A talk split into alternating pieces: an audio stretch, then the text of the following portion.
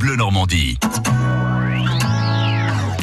9h42. Bonjour Jacques. Bonjour Julia, bonjour à tous. On vous retrouve en compagnie d'Adeline pour parler randonnée en Normandie. Oui, oui, euh, jolie avec ses petits cheveux courts, elle est là. Bonjour Adeline. Bonjour. Adeline du comité départemental de randonnée du Calvados.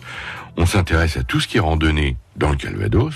Et encore, vous organisez des randonnées même en dehors de nos frontières. Tout à fait, on organise des séjours et des week-ends, euh, soit en France dans d'autres départements, soit à l'étranger. Comme par exemple à Hollande, récemment, vous avez organisé un séjour rando.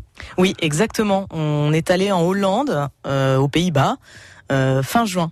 Qu'est-ce que vous avez fait découvrir Combien il y avait de randonneurs Expliquez-nous un peu. Alors c'était un groupe d'une douzaine de randonneurs euh, qui étaient hébergés euh, dans une maison euh, et encadrés par euh, par les membres du comité départemental.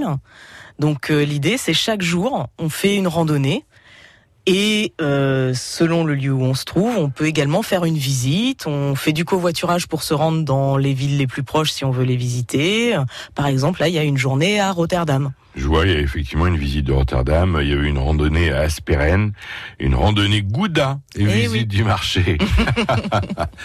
On allie euh, le, le festif au, au sportif. là. Exactement, plaisir et, euh, et sport en même temps. Alors à qui s'adressent ces, euh, ces fameuses randonnées de huit jours comme ça de découverte C'est plutôt des gens aguerris à la randonnée, j'imagine. Alors, avant tout, faut être licencié dans un club euh, de la Fédération française de randonnée pédestre. On, en a- on en a combien, pardon, dans le Calvados On en a plus de 30.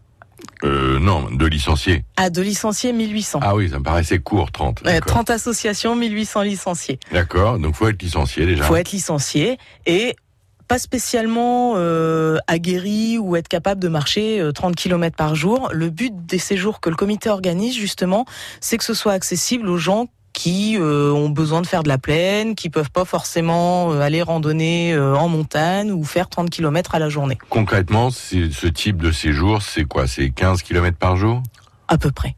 Eh ben, bonne découverte. Et on se retrouve demain pour parler d'autres randonnées de notre région cette fois-ci, Adeline. À demain. À demain. Merci Jacques et Adeline. Et pour nos auditeurs, toutes les informations sur la randonnée sur ffrandonnée14.com. France Bleu Normandie.